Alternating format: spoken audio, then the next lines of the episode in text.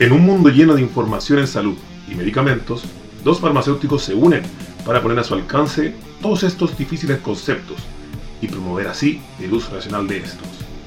Prepárate, sube el volumen a tu emisor, porque acá llega el podcast de los audio boticarios.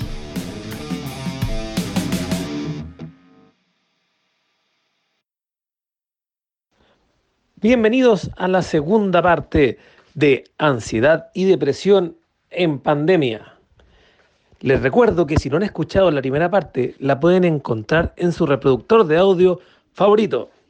Así que sin más preámbulos, bienvenidos a un nuevo capítulo de Audio Boticarios.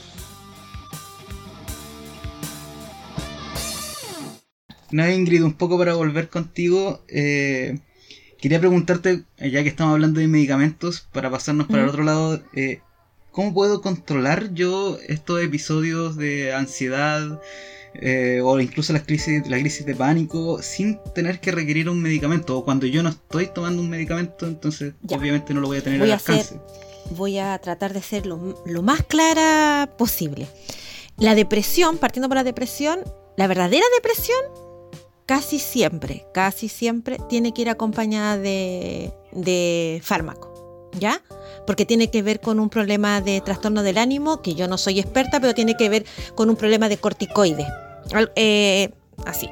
Pero, pero la ansiedad, la ansiedad y los trastornos ansiosos y todo eso lo demás, sí se puede, sobre todo con las crisis de pánico. En las crisis de pánico tengo que entender qué es lo que pasa. Lo primero que tengo que hacer, ojalá haya alguien al lado donde le tome la mano, vamos a hablar primero de la crisis de pánico, le tome la mano y le diga que esto va a pasar, que no se preocupe, que mire el reloj si es posible y empieza a preguntarle, ¿cómo te llamas? ¿Tienes hijo? Empieza a desviarle la preocupación, no sé si se entiende. Lo hace muy bien en los centros, en los centros de urgencia varios, a ver, uno los hacen sin, sin darse cuenta y lo están haciendo súper, súper bien. Uno lo hacen sin darse cuenta, pero tiene que ser eh, distraerlos un poco de eso. Nadie se va a morir de, de crisis de pánico, eso lo tienen que tener como claro. ¿Ya? Pero empiezan a preguntar, a desenfocar y a decirle, tranquila, respira, y repetirle, no te vas a morir, vas a sentir, es normal lo que estás sintiendo, te está doliendo el brazo, Mira, uno a veces hasta le puede inventar y algunos hasta dicen sí a todo, pero ¿te está doliendo el brazo? Tranquila, que no te va a pasar nada, no es un ataque de pánico. Empieza a tomar oxígeno porque el oxígeno va a llegar a tu cerebro porque es lo que necesita y estás bien. Y retomas de nuevo, de nuevo el, retomas de nuevo la conversación. Ay, ay, ¿de dónde vienes tú? ¿Dónde vives? Eso es desenfocar mientras está, si es que si es que hay alguien al lado. Si yo estoy sola y me está dando una crisis de pánico, lo primero que tengo que repetirme es no me va a pasar nada, no me voy a morir, tengo que respirar. Si quiero camino, ya comienzo a caminar, empiezo a entender que no me va a pasar nada, que tengo que sentarme, que tengo que mirar el reloj, pesco algo, empiezo cualquier tipo de recurso, pero el tips es desenfocar. ¿Ya? Desenfocar igual que un trastorno ansioso, ahí tengo que empezar a tratar de dar vuelta el pensamiento. No, si tengo muchas preocupaciones, sería bueno jerarquizar. Ya, supongamos, eh, estamos en la pandemia, estoy sin dinero, eh, tengo este problema, tengo acá. ¿Cuáles puedo solucionar ahora y cuáles por más que quiera no los voy a poder solucionar? Porque necesito de otros recursos, ya cuando yo visualizo el problema, a veces me funciona más. Como por ejemplo, volviendo a esta familia que conté recién que va a servir esta... Ellos tenían muchos problemas. En estos momentos, vivir la pena de los duelos. Vívela. Llora.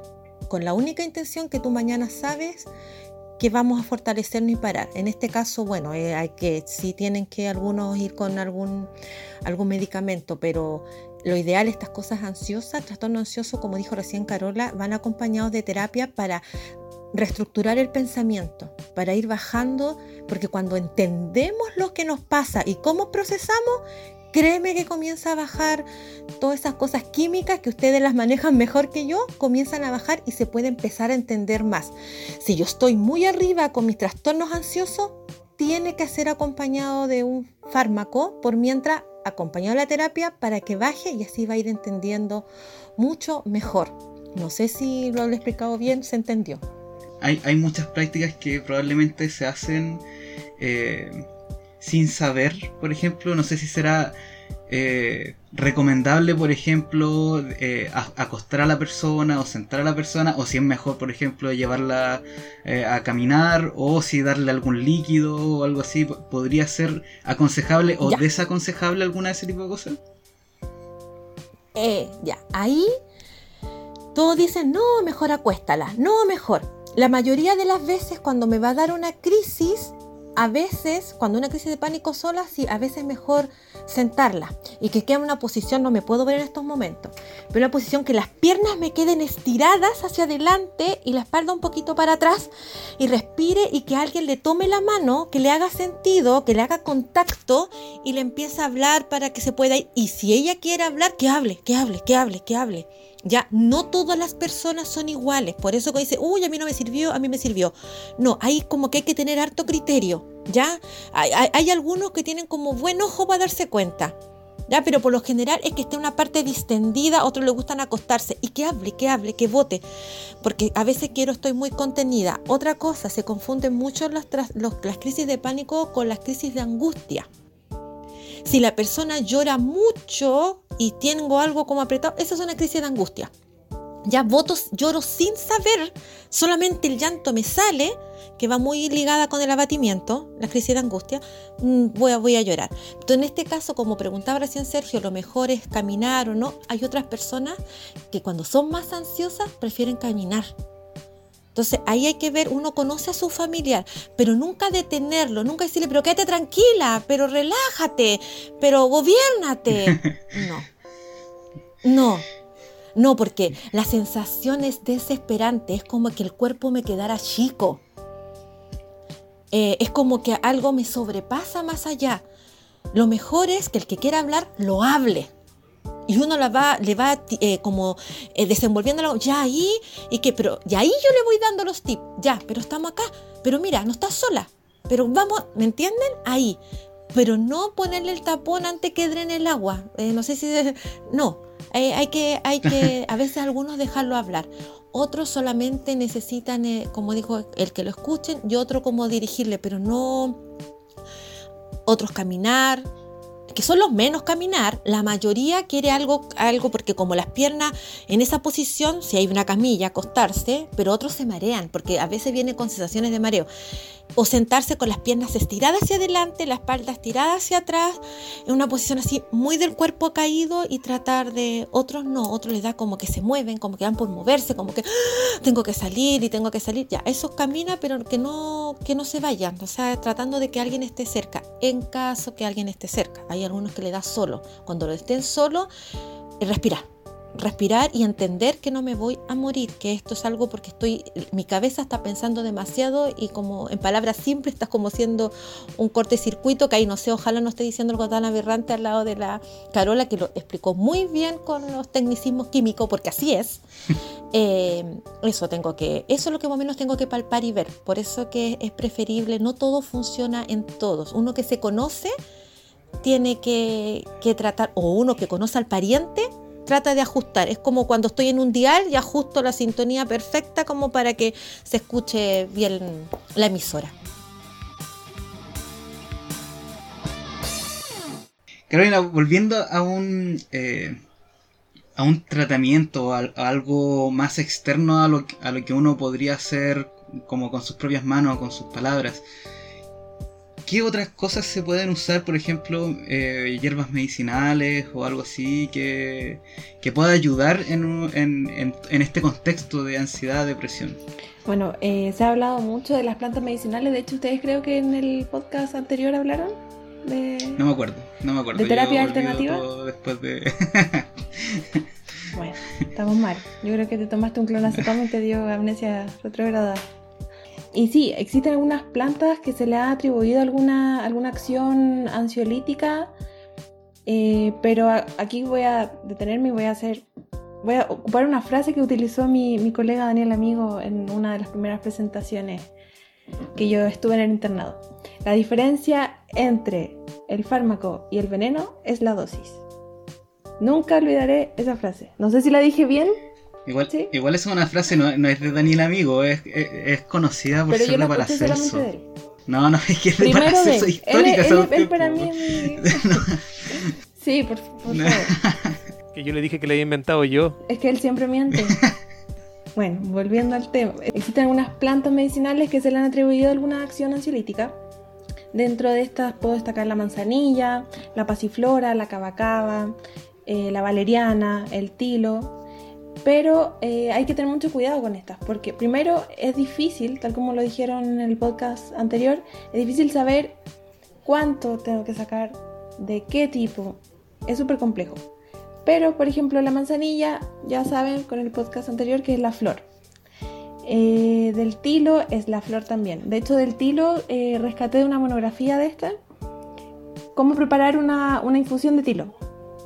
Entonces sí se puede acceder a esta información. Pero también hay que tener mucho ojo porque todas estas plantas interactúan con fármacos que tienen efectos a nivel central, a nivel del sistema nervioso central. Entonces también hay que tener cuidado, hay que ser bastante, em, hay que ser muy precavido y cuidadoso en el tema de tomar un, o sea, de estar con una terapia farmacológica y además adicionarle alguna planta, alguna infusión en base a plantas medicinales. Y también quiero destacar en esto que cuando uno va al médico, generalmente uno olvida mencionar lo que está tomando como medicinal, como planta medicinal o como porque siento que no que no, no tiene un efecto. Y eso también es bastante importante. Menciónenselo al médico porque el médico también tiene que saber con qué se va a enfrentar. Porque las plantas no son inocuas, todas tienen efecto. Caro, y con esta famosa hierba de San Juan, Ujú. Que hablan que dicen que es muy buena para la depresión, ¿y estas pl- estos tratamientos naturales tendrán alguna interacción con los medicamentos que toma la persona? Ya, eh, respondiendo respecto a la hierba de San Juan, sí, Eh, se ha demostrado que tiene bastante eficacia versus el placebo, que es lo que conversaban anteriormente. Eh, sí tiene eficacia en la acción antidepresiva, pero eh, es bastante peligroso su uso, principalmente en embarazadas, porque tiene efecto abortivo. Además de pacientes con tratamientos antirretrovirales, o sea, con, VIH, y además en, en mujeres que estén en tratamiento con anticonceptivos orales. Ahí hay que tener mucho ojo y o sea, en realidad ahí está contraindicado absolutamente. También va a generar algunos efectos adversos, gastrointestinales, fatiga, sedación. eh, por lo tanto también hay que tener mucho cuidado. Y respecto a las hierbas en general, o a las plantas medicinales de las que hablábamos recién, la mayoría de estas tienen, hay que tener cuidado también porque tienen eh, interacciones con la terapia anticoagulante oral. Y se sabe que la, la mayoría de la población adulto mayor está, se administran medicamentos de, de este tipo. Entonces también hay que tener mucho ojo porque además la mayoría de la población adulto mayor es la mayor consumidora de plantas medicinales. Sí. De hecho, escucha, eh, cuando te, te preguntamos con el asunto de las hierbas es porque es muy común eso de que, por ejemplo, un ataque de ansiedad, las personas denle un- una agüita de esto, una agüita de esto otro, entonces se da mucho en, este caso en particular. Sí, porque la- o sea, imagina, una abuelita va a la feria y se va a encontrar con un, un- sobrecito de, de manzanilla o de tilo o de menta. Es súper habitual encontrar. Es bastante cercano el, el- poder ad- adquirir el- estos productos. Y sin alguna regulación es muy complejo. Ahora, eh, volviendo un poco más a lo que son los tratamientos medicamentosos, eh, si es que nos ponemos al lugar de mucha gente, probablemente ahora está teniendo un tratamiento para la depresión o está teniendo un tratamiento para distintos trastornos.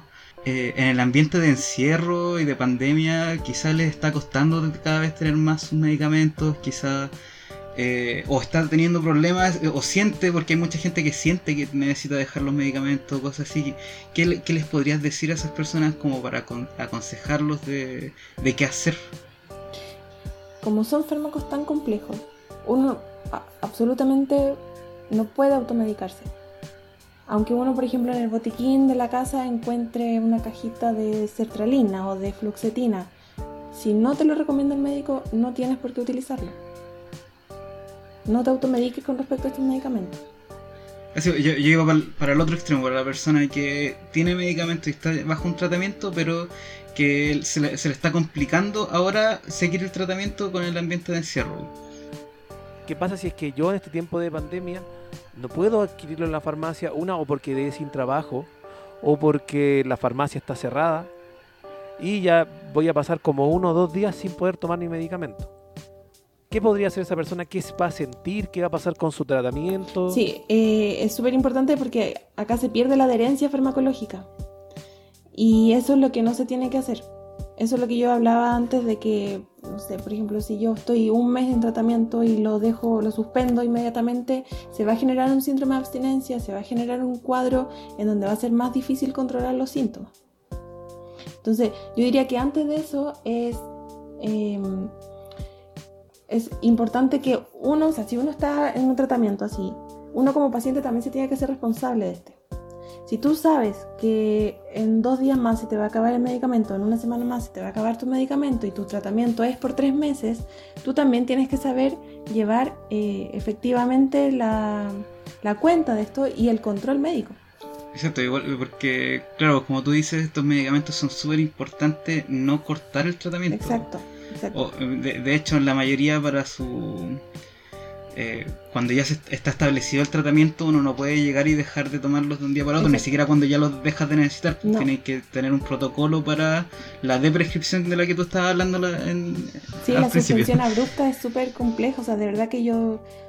Bueno, la deprescripción también es compleja pero bien llevada a cabo genera resultados súper buenos. Pero eso lo tiene que hacer un médico, o sea, tú no puedes, incluso pasa que muchas pacientes dicen, después de un mes de tratamiento, dicen, oye, ya me siento súper bien, voy a dejar de tomarlas. Dejan de tomarlas, suspenden el tratamiento y se les complica y se les agrava aún más el cuadro. Ah, claro. O sea, deseable que no les pase eso. Obviamente sí. ser precavido, ser precavido. Y pucha, yo, al menos lo que a mí se me ocurriría así como ahora, no lo había pensado desde antes, es como si es que de verdad no, no tienes, eh, si te estás dando cuenta que se están acabando los medicamentos y no, no, no los tienes, tienes que tratar de encontrar alguna consulta médica donde te puedan o validar lo que te están dando o dar otro tratamiento o tratar de una forma de suspender el medicamento, pero no pueden no puede ser una iniciativa propia. No, no, no, o sea, que no sea algo tuyo decir ya mañana... O, no lleguen al límite de, oh, ya me quedé sin medicamento. Bueno, de hecho, hablando respecto a la, a, la, a la farmacia, el contexto que se está viviendo ahora, eh, se está haciendo súper permisivo en ese caso. ¿Por qué? Porque se está permitiendo la, farmacia, la receta electrónica, eh, cosa que antes no se permitía. Eh, entonces, no es que se esté eh, obstaculizando. Las farmacias están abiertas, si bien tienes que pedir permiso y, programarte en la semana, pero sí se puede acceder al medicamento. O sea, pero insisto, cuando tú tienes un tratamiento, ya sea un tratamiento de salud mental, ya sea un tratamiento por hipertensión, por diabetes, tú te tienes que empoderar de tu tratamiento y, de, y saber cuándo te toca ir al control, cuándo tienes que renovar la receta. Porque tú no se lo puedes dejar todo en manos del médico, tú también te tienes que ser responsable de tu terapia.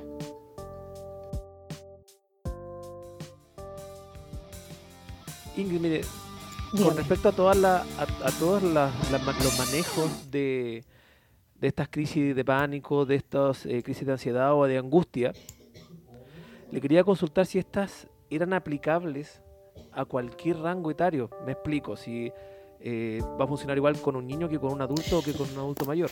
No, eh, no, no, y eso que menos mal que cerramos en esa pregunta. No es lo mismo hay, cosas parecidas, pero no es lo mismo. En un niño, si el adulto no está bien, uy, es muy difícil que le transmita lo mismo al niño. En un niño no es complicado, chiquillo. Ya en un niño cuando está con, ya sea con una ansiedad, que los niños nunca, y hasta el adulto se confunde, nunca va a saber que está con un cuadro ansioso, es muy difícil. La general, por lo general dicen, uy, que está comiendo mucho, que está durmiendo mal. Sí, es verdad pero hay que hacerle sentido con lo que está pasando. Dejarlo que hable, pero hasta donde ellos comprendan y uno le explica en, hasta dónde en su idioma, hasta donde ellos comprendan. ¿Ya? Por ejemplo, hijo, supongamos esto de que no están yendo al colegio. Es necesario que si ellos quieren hablar, lo hablen. Sobre todo los niños. A veces los papás dicen, no hables eso, no digas eso, no, déjalo que se expresen y yo después se los regulo. No es lo mismo en todos los rangos.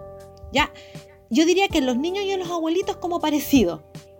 Ya, porque los, ancianos también, pero en ellos va acompañado la ansiedad de que ya les queda poco, va a ser muy duro lo que le digo, pero ellos lo repiten mucho, están muy pendientes de que ya van para atrás más que para adelante, y lo tienen.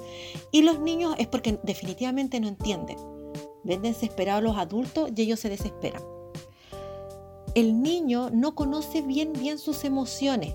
Eso puede alterar o, agravar o eh, eh, aumentar la ansiedad. Es necesario que lo hablen, y el adulto se lo explique de manera sencilla y hasta donde ellos pregunten, no darle más. Voy a dar un ejemplo. El niño no está yendo al colegio, están todos en la casa, todos están discutiendo. Ay, este cabro que no se queda callado, que está aburrido, que no quiere hacer las tareas, por supuesto.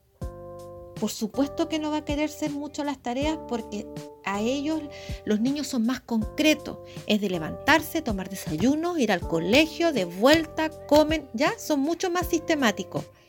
Lo que hay que hacer es explicar si es necesario, sobre todo estos niños que tienen como trastorno Asperger, eh, trastorno autista, ansioso, hiperactivo, ojalá el papá o la mamá le pusiera ejemplificado, mira, está pasando esto, y un dibujito de verdad que utilicen harto la caricatura. o muéstrenle videos muy caricaturescos de esto, está pasando esto, hijo, pero los papás estamos acá. Y mientras hagamos esto y esto, esto no va a pasar.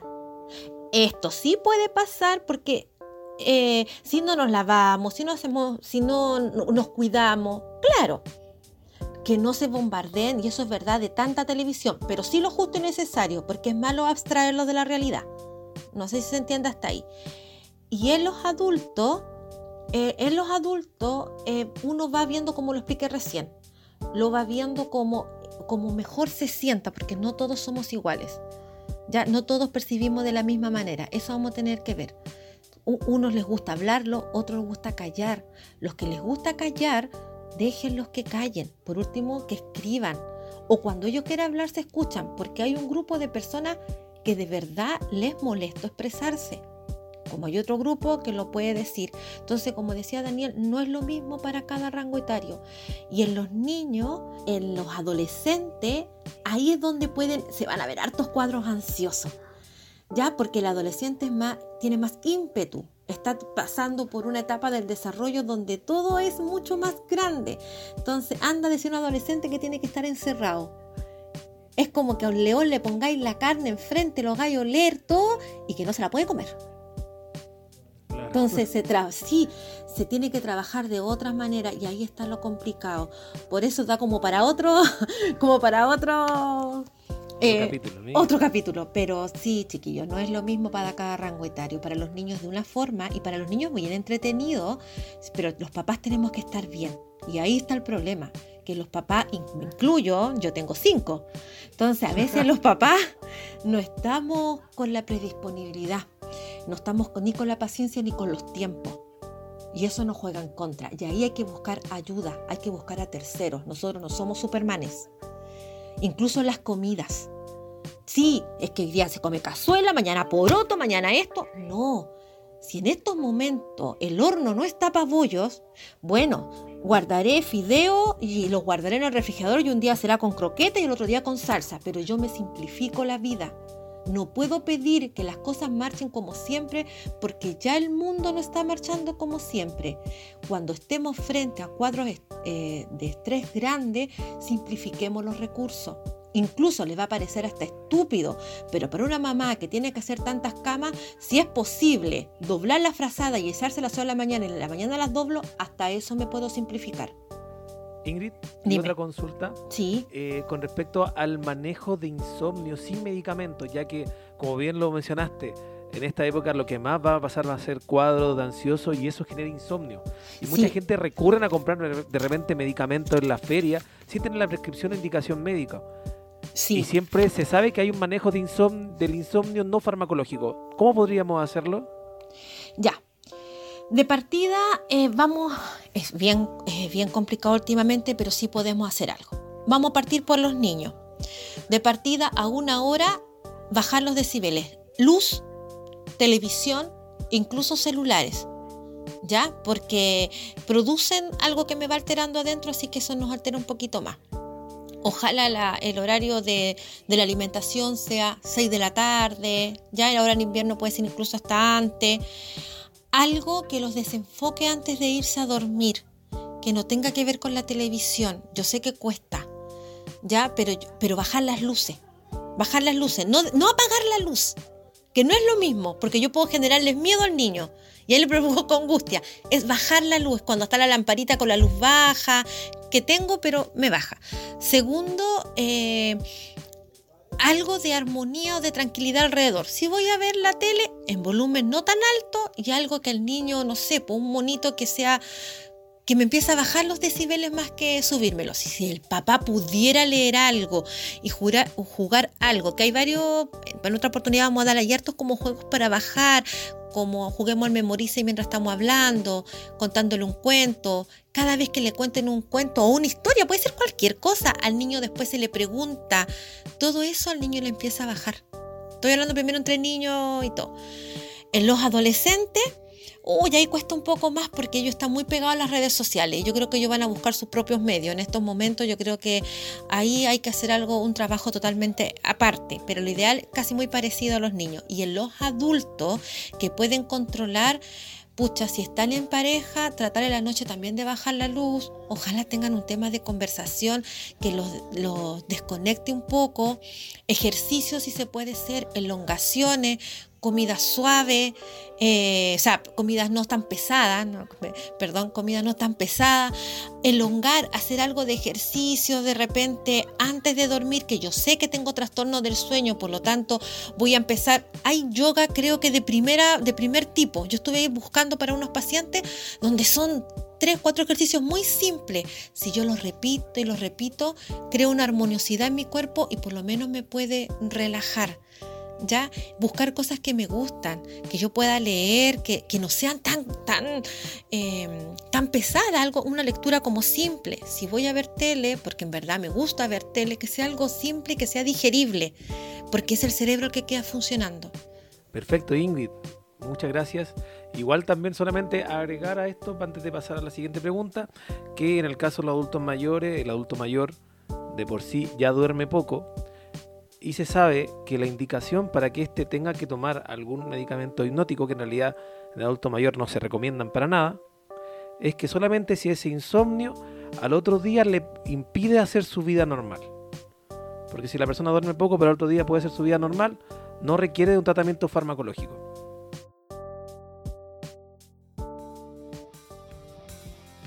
Eh, yo creo que este tema da para, tal como dijo Ingrid, para muchos podcasts más. Eh, creo que es uno de los temas más interesantes y no solamente eh, acotarlo a ansiedad y depresión, sino que a todos los trastornos mentales que, que existen, porque son súper prevalentes.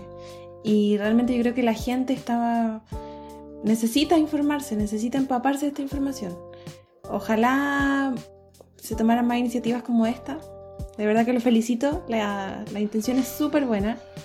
Eh, la intención Muchas gracias, Carol. No, eh, y, realmente estoy súper... Eh, es un honor para mí estar acá. Espero que se haya entendido lo que dije, espero no haber sido muy dispersa porque yo, yo también soy una persona ansiosa. somos todos, caritos, somos todos. Así que ahora me voy a ir a comer un paquete de papas fritas para pasarlo. no, no, pero en serio, de verdad, muchas gracias. Hablando en serio, y ahora sí en serio. Gracias por esta invitación, eh, lo felicito. Ojalá se den más instancias como esta, de que participe no solamente el farmacéutico en el caso de ustedes o en el caso mío, sino que otros profesionales de la salud y que se visibilice que existen otros y que todos somos parte de la salud y que todos tenemos algo que hacer en esto. El papel es súper importante de cada uno. Así que bueno, eso, eh, cuídense mucho y que les vaya muy bien. Sí, mira, Carito lo dijo muy bien.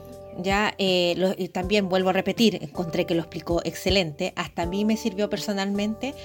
Muy agradecida, chiquillos, de la invitación, súper. porque si hay algo que necesita la gente es este apoyo, algo que le va a bajar la ansiedad, es justamente lo que están haciendo ustedes con palabras simples, con palabras sencillas, donde se toque justo los temas que ellos están necesitando, que no es lo mismo que lo lean en un folleto, ya porque no crea lo mismo en las personas que escucharlo, que por lo menos sentir las emociones cuando uno transmite, eso también nos llega adentro, hasta, hasta el timbre de voz cuando le vamos explicando para ese sensa, ¿cómo se dice?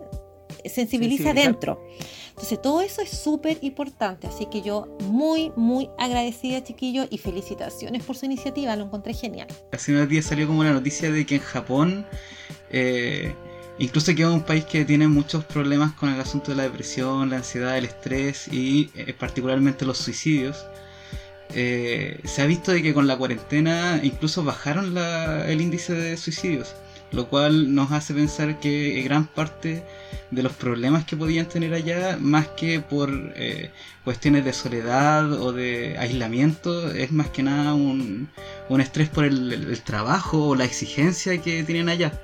Y eso se puede extrapolar perfectamente a cualquier otra sociedad. Eh, probablemente muchas de las personas que están trabajando ahora en teletrabajo están incluso trabajando más que antes. Entonces, cuidarse harto con...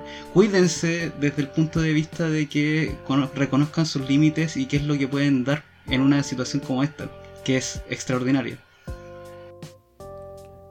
Yo también, solamente para agregar, ya que todos han dicho la mayoría de cantidad de cosas que yo creo que todos pensamos en este podcast, es invitarlos a informarse, invitarlos a consultar también que hoy en día también muchos profesionales de la salud están a disposición de la gente por vía redes sociales para poder responder dudas y que en esta pandemia uno tenga que evitar dentro de lo más posible salir a, consultarla.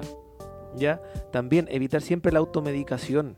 Si yo tengo medicamento en la casa, no tomarlo si no me, si no me lo han indicado. Ya que como bien dijo Carolina, tienen muchos efectos adversos.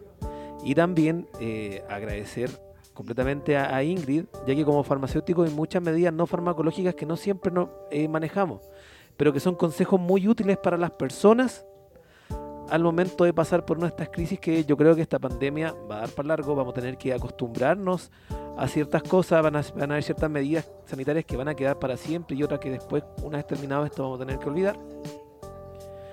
Pero sí, agradecer eh, a las dos invitadas que se expresaron muy bien, que se nota que eh, su manejo en el tema, lo cual se agradece también, yo creo que por parte de todos los auditores. No, quiero visibilizar también el rol del farmacéutico en farmacia comunitaria porque todos piensan que solamente nos dedicamos a administrar la plata, que en realidad es verdad. Pero quisiera también resaltar el hecho de que el farmacéutico, si está en la farmacia, es porque también quiere ayudar al paciente. Y nosotros estamos felices de contestar cualquier pregunta que usted nos haga. A lo mejor puede parecerle absurda una pregunta, pero nosotros de verdad que estamos ahí para eso. Y siento que, que a veces eh, la gente nos ve solamente como, como un ingeniero comercial o como un contador. Tenemos la formación académica adecuada como para saber responder las preguntas. Y si no sabemos, por lo menos sabemos dónde buscar en una fuente confiable. Eso también es súper importante. Así que muchas gracias chicos y prepárense porque se vienen nuevos y más episodios de los audio boticarios.